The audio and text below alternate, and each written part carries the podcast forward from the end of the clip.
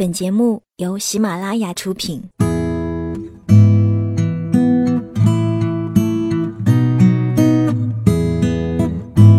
嘿，你好吗？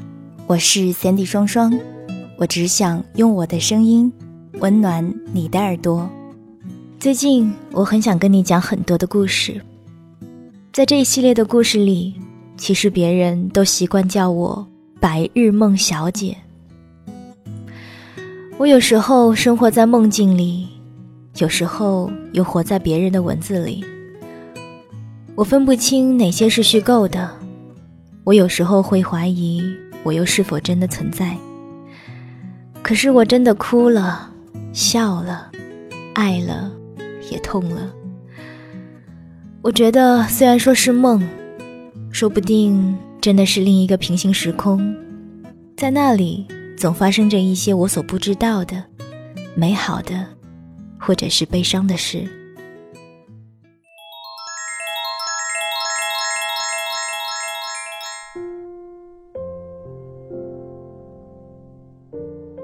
他喜欢傍晚时分在墓地旁散步，独自等待太阳从西边缓缓升起。墓地是个神奇而神圣的地方，人们在这里复生。在这里开启自己痛苦的生命历程，并开始自己返璞归真与遗忘的旅程。每天都有复生者的亲人身着黑衣来到这里，围成一圈，站在墓穴旁，将眼泪收回自己的眼眶，等待掘墓人将坟墓刨开。这是一个虔诚而悲伤的仪式。随着棺木缓缓升起，掘墓人重新将墓穴填平。用凿子凿去墓碑上的复生日期，而不久之后，这里的一切都将被撤去，附上绿油油的草坪，再也没有什么能证明这里曾经有人沉睡了无数个世纪。复生对于每个人而言都是不同的体验，有的人会被送到家中，在床上平静地醒来。回归自己的暮年时光，有的人则要被送回医院，全身插满管子，等待心跳与呼吸的复苏，重新承受疾病或是重伤的痛苦。还有的人则要被丢入河中，七零八落地扔到马路上，让逆流的河水或是倒行的车辆修复他们腐败残损的躯体，然后重获他们年轻鲜活的生命。但无论复生的过程多么复杂繁琐，一切都将殊途同归。每个人注定要回归妈妈的子宫里，退化成受精卵，最后变成从没有在这个世界上存在过。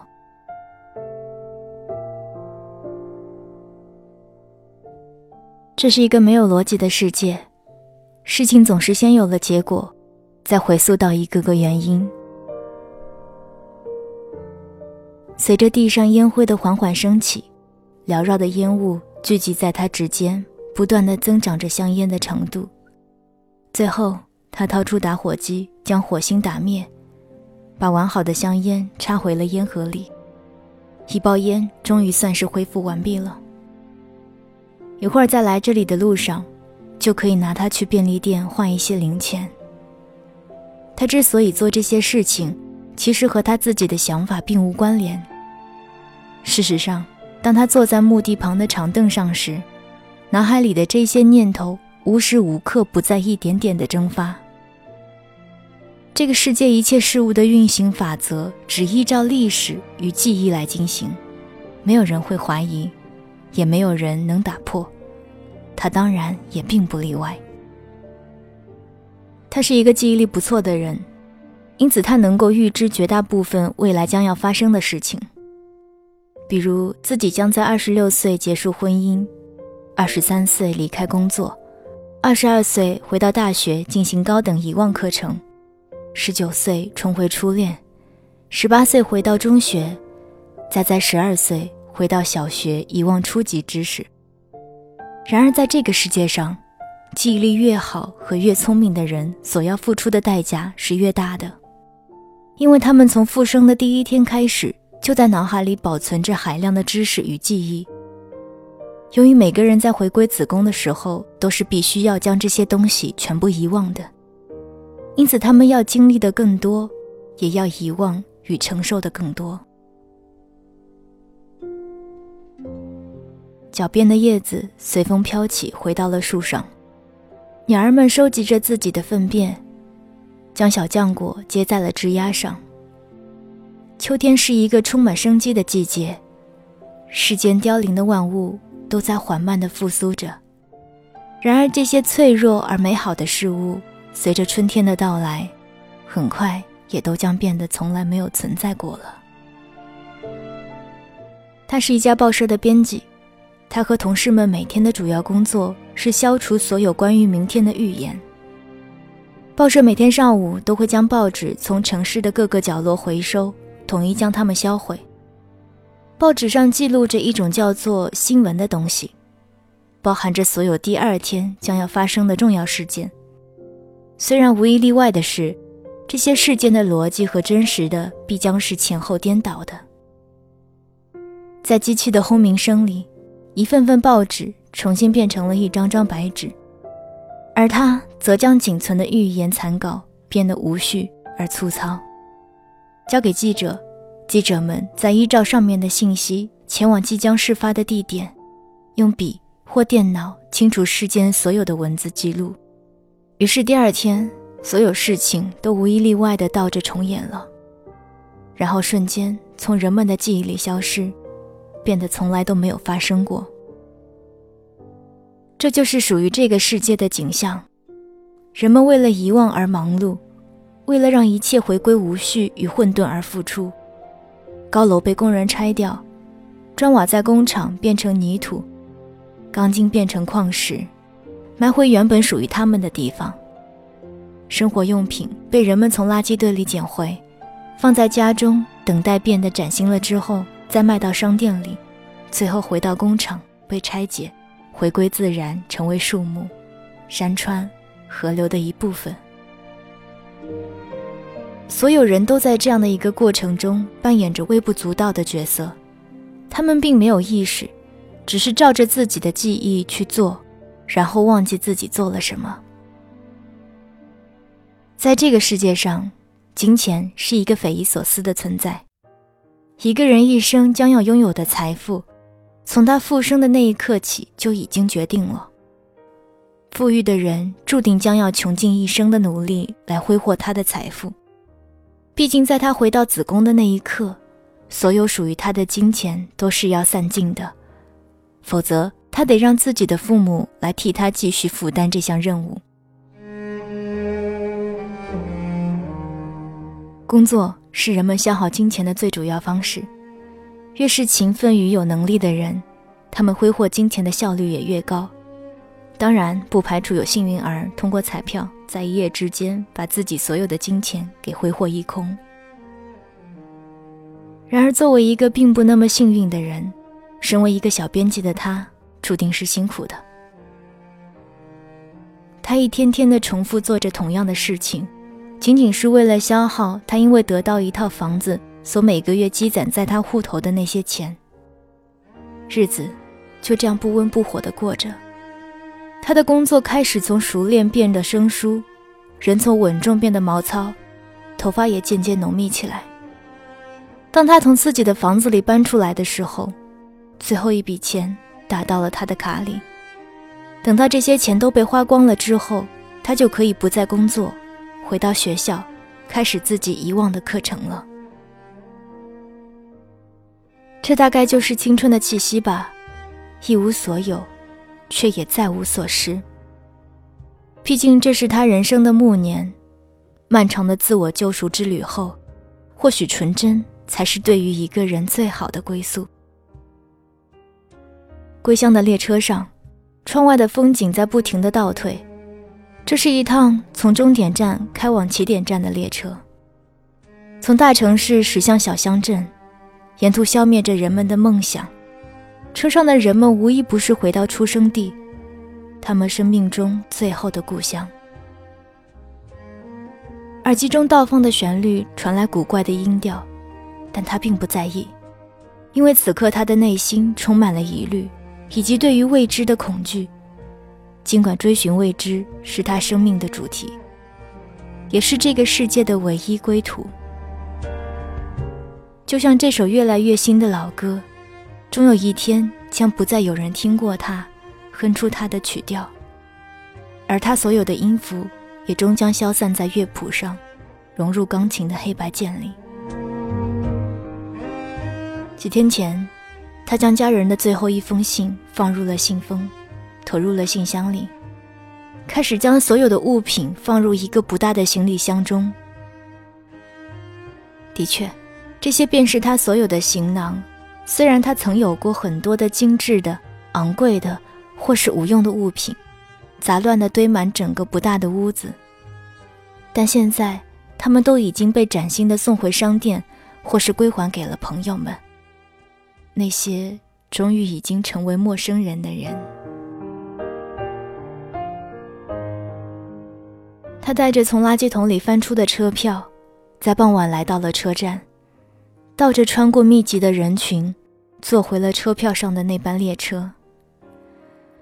旅途的开始总是充满了疲惫，而现在他渐渐有了些精神，抑郁的脸庞上呈现出几分红润。几个小时后，他终于到站了，而此刻的时间正是票上所印着的列车出发时间，分毫不差。走下列车。外头的阳光正好，清晨的露水重新凝结在了他刚刚剪过的头发上。拖着行李拐过街角，他走进了一家理发店。理发师给了他一些钱后，将一地细碎的头发用剪刀接到了他的头上。此刻镜子里的他又少了几分成熟，多了几分叛逆和天真。然而，这却是注定将陪伴他许多年时光的发型。是他重回青春岁月的见证。倒着走过街头巷尾，一切风景都是如此的熟悉。可他的脚步逐渐缓慢下来，内心也开始变得沉重起来。随着黎明时分的天色渐暗，这条路似乎久久没有尽头一般。直到最后，他背对着一扇门，停下了脚步。他回过身后，门缓缓地开了。多年未见的家人给了他一个紧紧的拥抱，心中却装满了不舍。这天，他躺在床上翻来覆去，难以醒来。凌晨三点，他的心里一阵揪紧。这一年来，这种痛苦的感觉在一点点的加深。终于在这一天到达了顶点。这个时刻终究还是会到来的，这将是最后的了结，也将是一场漫长遗忘的开始。究竟什么是爱呢？虽然现在的他已经完全不记得自己十九岁之后的事情，但他身体里那些潜藏的记忆与青春的悸动已开始重回他的身体。他渐渐觉得不安，变得敏感与矛盾。越来越焦虑而疑惑。随着这一天的日益临近，他的脑海里渐渐浮现出了他的身影，一个曾经被永远遗忘了的姑娘。他从床上坐了起来，将一个手机号填到手机里，摁下了挂断键，和他说了第一句话。这是一段伤感的对话。哭声断断续续的从听筒的对面传来。当哭声停止的时候，他按下拨通键，一切又回归了平静。是的，他们在一起了。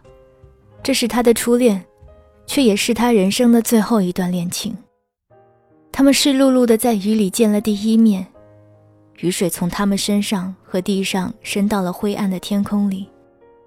面无表情的他显得很平静，尽管他本应像见到一个久违重逢的老朋友。然而此刻的他，却像准备离开一个行色匆匆的陌生人。他们拥抱亲吻，在雨里将泪水收回自己的眼眶。终于天晴了，他们身上的水已然不见了。他们拉起手，倒着走回了街巷，走回了属于他们的过去。他们变得相爱，变得彼此信任，变得默契而心照不宣。然而，残酷的时间随着逆行的钟，渐渐吞噬着他们的美好回忆。他们每共同做一件事情，就会共同遗忘一件事情，感情也会随之减温。于是，他们渐渐开始有了隔阂，变得陌生而拘束。不过，他们之间也回归了几分激情与新鲜感，言谈间多了几分羞涩和矜持。这些都是足以令人脸红心跳的瞬间。他们虽然不再亲密，却开始像朋友一般，彼此礼貌而不是暧昧的相处。他们忘却了所有彼此的缺点与不快，尽管每一天的对方都会显得更为陌生而神秘，但这种青涩的感觉却无端让自己的心跳一天天的在加速。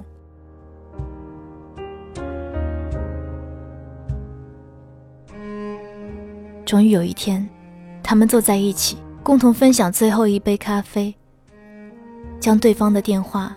从自己的手机里永远的消去，然后开心的交谈，彼此寒暄。当他起身坐回了自己的位置上，远远望着他时，脑海里仅剩下对于他的好感与好奇心在燃烧蒸腾。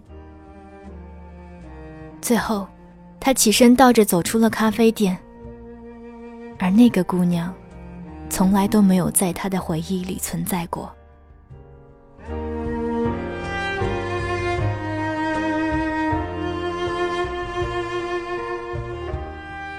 课堂上，物理老师在讲关于宇宙坍塌的知识，而心不在焉的他却拿着笔在做着自己的事情。随着笔尖在纸上簌簌地摩擦着，一行行的文字在一点点地消失。当他把最后一张白纸放回抽屉时，他用笔抵着下巴，默默望着窗外，心想：也许自己应该为时间写一个故事。然而，这个念头很快就随着滴答滴答的时间灰飞烟灭了。风吹过照相馆的橱窗，窗外流走的时光。当我路过这个地方，仿佛。刚刚大家听到的这个小说是来自于陈晨《世界上所有童话都是写给大人看的》一书当中的《逆行的钟》。如果大家喜欢他的文字的话，如果大家喜欢他的文字的话，可以关注一下他的几本书《世界上所有的童话都是写给大人看的》，以及同名长篇小说《南极姑娘》。当然，陈晨的第三本小说《乐谷游戏》也正在创作当中，很快也会与大家见面。如果你想要关注他的更多资讯的话，可以关注他的微博，微博名字是晨晨 CC，晨是耳东陈，另外一个陈是言字旁加上甚至的甚，大写的两个 C。今天的白日梦故事就给你分享到这儿吧。如果你想要了解关于我的更多资讯，欢迎关注我的新浪微博或者是微信公众平台，收听每天六十秒的语音或者是图文信息。你可以搜索 Sandy 双双，Sandy 是 S A N D Y。我是 Cindy 双双，我只想用我的声音温暖你的耳朵。闪过你笑着的脸庞。